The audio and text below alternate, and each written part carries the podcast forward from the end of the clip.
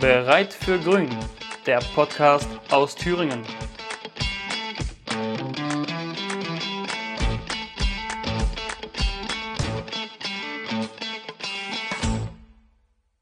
Hallo und herzlich willkommen zu unserer heutigen Podcast-Folge.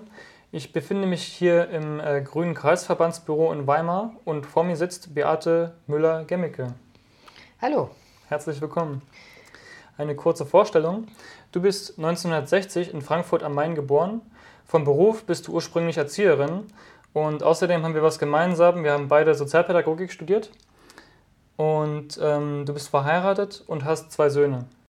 Seit 2009 bist du für Bündnis 90 Die Grünen Mitglied im Bundestag und Direktkandidatin im Wahlkreis Reutlingen bei Tübingen. Du bist Mitglied im äh, Bundestagsausschuss für Arbeit und Soziales. Außerdem bist du dort Fraktionssprecherin für Arbeitnehmerinnenrechte. Gerade bist du in Weimar für eine Gesprächsrunde gewesen. Ähm, es ging um arbeitsmarktpolitische Herausforderungen. Wie ist es gelaufen? Ja, es war ein interessantes Gespräch. Wir hatten ähm, Besuch von jemand von der AWO und von der Caritas. Und ähm, wir haben einfach nachgefragt, was, was treibt denn so die sozialen Träger gerade um. Und äh, das Schöne war, dass man nicht so im Klein-Klein irgendwie gehangen ist, sondern dass man so ein bisschen größere Themen, also wie wird denn eigentlich die Zukunft der Arbeit aussehen, dass man irgendwie Arbeit und Leben gut ähm, zusammen ähm, unter einen Hut bekommt, was, was unsere unsere ja, Richtung der Politik ist, dass wir sagen, die Menschen brauchen mehr Zeitsouveränität, damit Beruf und Leben besser zusammenpasst. Ähm, es ging auch beispielsweise darum, was, wie ist das für Menschen, die, die arbeitslos sind? Ist es immer nur der eine Weg, da muss unbedingt in die Arbeitswelt integriert werden oder gibt es eben auch das Denken, so wie ich es habe, dass wir sagen, naja, es geht vor allem um soziale Teilhabe. Ähm, weil unsere Arbeitswelt eben nicht für alle so einen Platz hat. Also muss man andere mhm. Angebote machen, einen sozialen Arbeitsmarkt. Also es waren so ein bisschen größere Themen und das fand ich sehr, sehr interessant. Okay, dazu auch ähm, gleich noch mehr. Dann wollte ich dich fragen, äh, wie wurdest du politisiert und wie bist du dann bei den Grünen gelandet? Ich glaube, ich war immer ein Mensch, der sich einfach da, wo er war, eingemischt hat. Ich war Klassensprecherin in der Schule, ich war im AStA ähm, während dem Studium. Da, wo ich gewohnt habe, bin ich dann habe ich eine Liste aufgebaut, bin in den Gemeinderat gewählt worden. Also so irgendwie, ich habe mich einfach gerne überall eingemischt. Und ähm, im, im Gemeinderat haben dann alle immer gesagt, die Grüne, und ich war gar nicht in der Grünen Partei. Ah, ja. ähm, und dann war irgendwann, habe ich gedacht, okay, na, ja, dann kann ich auch eintreten. So hat sich das sozusagen ergeben.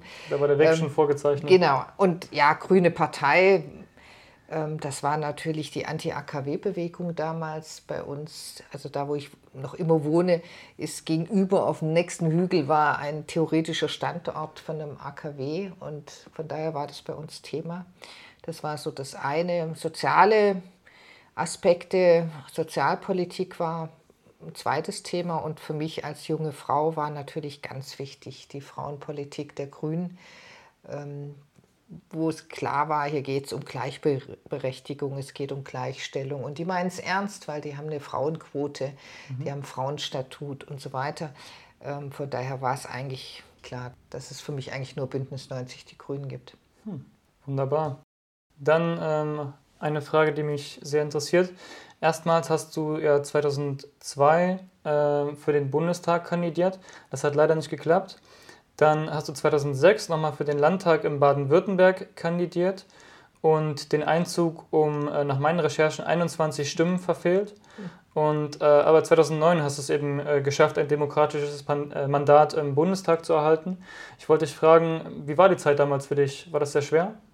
Also das 2002 war nicht schlimm, das war einfach, ähm, damals war es so, dass, dass wir eine Kandidatin, Kandidat in Reutling gesucht haben und dann habe ich gedacht, okay, ich mache jetzt mal den, den Wahlkampf ähm, ohne Ambitionen tatsächlich dann in den Bundestag zu kommen und einfach mal auszuprobieren, kann ich das ja, ähm, bin ich da, ja kann, ja, kann ich das einfach und macht mir das Spaß. 2006, wo es dann um den Landtag ging, da habe ich schon, das war schon ernsthaft, dass ich gesagt habe, ich würde gerne in den Landtag. Die Kinder waren noch relativ klein und von daher war das irgendwie, hätte das gut gepasst, in, in die Landespolitik einzusteigen. Mhm. Und dann haben tatsächlich 21 Stimmen gefehlt und das war schon, das war schon hart. Also wenn man so an der Hände abzählen kann, an den Fingern, ja, also wenn noch der oder der irgendwie wählen gegangen wäre, ja, dann hätte ich es vielleicht geschafft. Also da habe ich ein bisschen schlucken müssen, aber ich bin ein absolut optimistischer Mensch und ähm, ja, ich war damals auch selbstständig, habe einen guten Job gehabt und äh, war also nicht so schlimm. Und dann 2009, ähm, beziehungsweise ein Jahr davor, sind Leute auf mich zugekommen, haben gesagt, hey, du mit deinem sozialpolitischen Profil probierst doch mal richtig ernsthaft in den Bundestag. Und dann habe ich das gemacht, habe einen guten Platz gekriegt auf der Landesliste und dann ja, hat es dann geklappt. Dann kommen wir mal zum, zum Wahlkampfthema. Im grünen Wahlprogramm wird eine Garantiesicherung statt Hartz IV gefordert. Warum ist das notwendig und was würde sich für die, für die Betroffenen dann eigentlich ändern? Also Hartz IV, wir sagen wir, wir wollen Hartz IV überwinden, ja. Also das sind jetzt knapp 16 Jahre und irgendwie ähm, das passt, diese Form von, von sozialer Absicherung passt einfach nicht mehr in die Zeit. Ähm, wir wissen genau, dass die Menschen, die darauf angewiesen sind, dass sie das nicht als wirklich Unterstützung empfinden, sondern eher als Gängelung.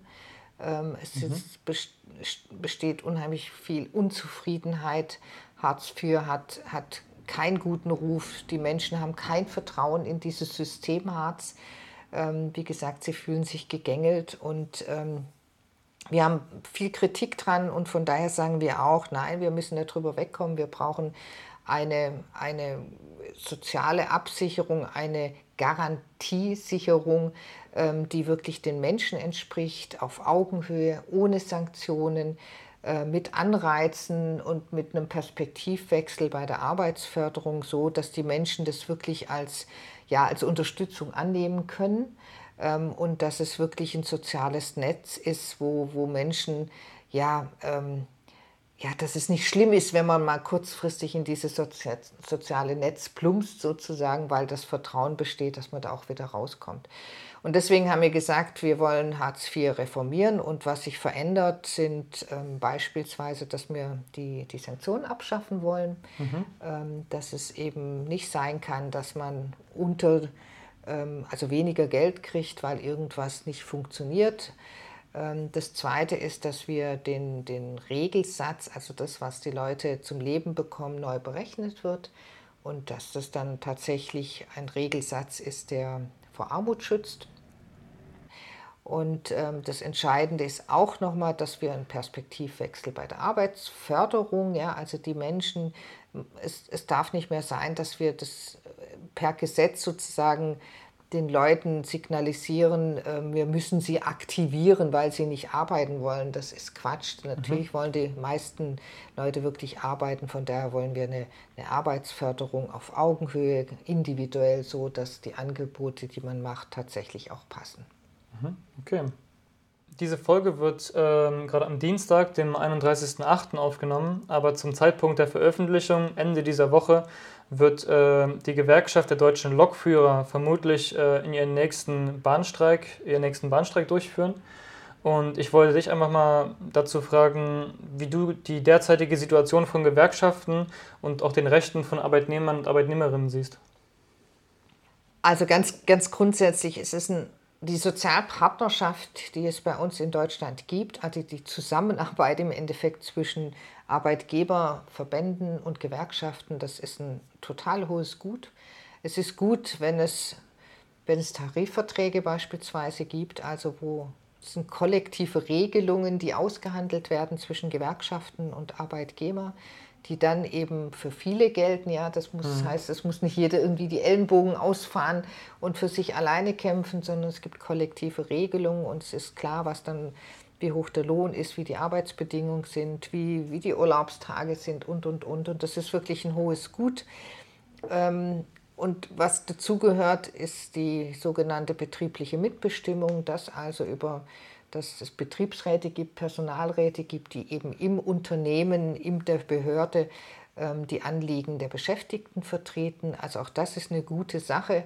Ähm, und ich bin absolut zutiefst davon überzeugt, dass diese Sozialpartnerschaft, also Mitbestimmung und Tarifverträge, wirklich auch für die Zukunft wichtig ist, weil die großen Herausforderungen, vor denen wir ja stehen, also Digitalisierung beispielsweise, mhm. Oder aber auch die Transformation hin zu einer klimaneutralen Wirtschaft, also das sind große Herausforderungen und das, glaube ich, können nur die, die Sozialpartner, also Gewerkschaften und äh, Arbeitgeber zusammen wirklich gut meistern, also dass mhm. man das zusammen und dass man da zusammen unterwegs ist. Ja, von daher ähm, ist es für mich sehr wichtig und wir sollten die Rahmenbedingungen verbessern, damit eben diese Sozialpartnerschaft auch wirklich besser, mhm. noch besser funktioniert.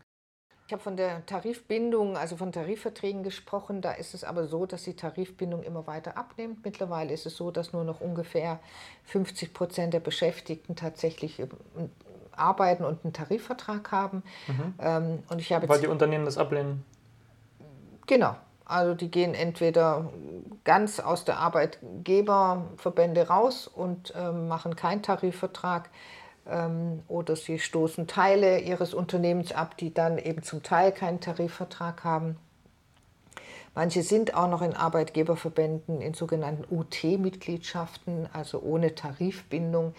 Mhm. und von daher sagen wir Grünen, wenn diese Sozialpartnerschaft nicht, in manchen Branchen nicht mehr richtig funktioniert, dann müssen wir dieses Tarifvertragssystem von unten politisch stärken. Mhm. Und da haben wir so ein paar Vorschläge gemacht. Also zum Beispiel wollen wir ein Bundestariftreuegesetz machen, also auf Bundesebene, äh, was dann bedeutet, dass öffentliche Aufträge nur an die Unternehmen gehen darf, die auch entweder in der Tarifbindung drin sind oder eben zumindest tariflich bezahlen. Ähm, also weil es ja nicht sein kann, dass man öffentliches Geld an die Unternehmen gibt, die rausgehen, schlechter bezahlen. Ja. Dafür sollen die ja nicht noch belohnt werden. Also von daher ein Bundestariftreuegesetz extrem wichtig. Mhm. Also es gibt Möglichkeiten, Anreize zu setzen, Rahmenbedingungen so, dass man die Tarifbindung wieder stärkt. Technischer Fortschritt hat immer schon die Arbeitswelt und gesellschaftliche Verhältnisse verändert. Die Fachwelt spricht heute von der sogenannten vierten Phase der industriellen Revolution, der Digitalisierung. Und da möchte ich dich fragen, wie sieht deiner Meinung nach Arbeiten in der Zukunft aus und was möchten die Grünen tun, um den Wandel in der Arbeitswelt zu gestalten? Also Digitalisierung ist eine absolut spannende Geschichte, ja.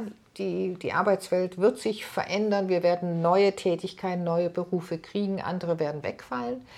Ähm, und äh, viele Tätigkeiten werden sich einfach durch digitale Entwicklung äh, ganz einfach verändern. Von daher ist es unheimlich spannend. Und ähm, wir Grünen sagen immer, wir wollen die Chancen nutzen von der Digitalisierung. Auf der anderen Seite müssen wir aber auch gucken, dass wir die Menschen ähm, vor, ja, jetzt sage ich mal, Verwerfungen aber auch schützen. Das heißt, wir wollen wirklich gestalten und gestalten bedeutet eben Chancen nutzen, aber auch Schutz ausbauen und Spielregeln aufbauen. Ähm, vielleicht ein Beispiel, das ist, ähm, ist in aller Munde momentan, das ist das Homeoffice und das mobile Arbeiten. Mhm. Ja, das ist wirklich eine Chance. Ähm, damit haben die Beschäftigten mehr Freiheit, dass das, das Arbeit eben besser ins Leben passt. Macht übrigens auch ökologisch Sinn, so ein, so ein Homeoffice. Greenpeace hat mal berechnet, ähm, wenn 40 Prozent der Beschäftigten zwei Tage in der Woche zu Hause arbeiten, dann können wir 5 Millionen Tonnen CO2 im Jahr einsparen. Und das ist mhm. richtig, richtig viel. Ja. Also von daher macht es auch ökologisch Sinn. Genau, also von daher ist es durchaus eine Chance, weil, weil es, da geht es um Selbstbestimmung, um Freiheit. Ähm, aber wir sagen, wir brauchen ein Gesetz, das muss wirklich geregelt werden. Es braucht Spielregeln für das mobile Arbeiten, Homeoffice. Also zum Beispiel, es darf nur freiwillig sein, es muss ein Rückkehrrecht geben. Ja, wenn ich sage, ich mache das, auf einmal merke ich, ich komme damit nicht klar, zu Hause zu arbeiten, dass ich dann eben auch wieder das Recht habe, ähm, nur in, im Unternehmen zu arbeiten. Und ganz wichtig, dass, dass wir sagen, es soll nicht permanent sein, sondern alternierend. Also man soll auch noch ausreichend Zeit im Unternehmen haben. Mhm. Also da braucht es einen Schreibtisch, wo ich mich dran setzen kann. Ähm, das ist einfach wichtig, damit die Menschen nicht unsichtbar werden, wenn es um Weiterbildung, um Aufstieg und so weiter geht. Also wir müssen das mit der Arbeitszeit, dass dokumentiert wird, dass jede Stunde gezahlt wird, dass es einen Arbeitsschutz gibt. Wer zahlt eigentlich die Wartung von Geräten? Wer zahlt das Gerät? Was mhm. ist mit Unfallversicherung und, und, und? Also was ich sagen will, ist, wir müssen es auf der einen Seite wirklich ermöglichen und deswegen wollen wir auch ein Recht auf Homeoffice. Auf der anderen Seite müssen wir die Spielregeln irgendwie so hinkriegen, dass es verlässlich ist für die Arbeitgeber, mhm. aber auch Schutz gibt für die Beschäftigten. Und so, glaube ich, ist es ganz insgesamt, ähm, wenn es um die Digitalisierung geht, dass man schon immer gucken muss, wir, wir wollen gestalten, wir wollen es nicht einfach laufen lassen, sondern wir wollen gestalten. Okay, und da kommen wir schon zu meiner letzten Frage. Ähm, da du 2009 im Bundestag bist, hast du jetzt äh, ähm, zwölf Jahre schon in, äh, dort verbracht. Und ich wollte dich äh, fragen, das war natürlich alles Oppositionsarbeit leider, aber was war denn dein größter politischer Erfolg? Ähm, also ich glaube, dass man auch in der Opposition sehr wohl was bewirken kann. Ich habe Punkte, ähm, wo, wo ich ein bisschen was verändern konnte. Ich versuche es mal ganz einfach auszudrücken.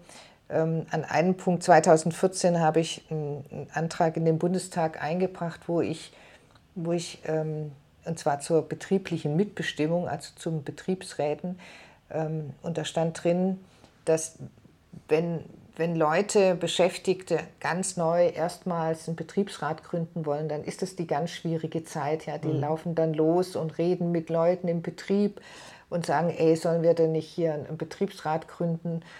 Und wenn das dann ein, ein Unternehmen ist, wo der Arbeitgeber nicht so viel mit der Mitbestimmung anfangen kann, also eher da feindlich dem gegenübersteht, mhm. dann ist es eine ganz schwierige Phase für die Beschäftigten. Da sind dann können dann ähm, Abmahnungen kommen, da kann bis hin zu Entlassungen. Ähm, ähm, also das ist richtig schwierig. Und damals, 2014, habe ich vorgeschlagen, ähm, dass wir die Leute, wenn die sich an der Stelle melden und sagen, hier, ich, ich laufe jetzt los und will einen Betriebsrat gründen, mhm. dass die dann schon abgesichert werden über das Betriebsverfassungsgesetz.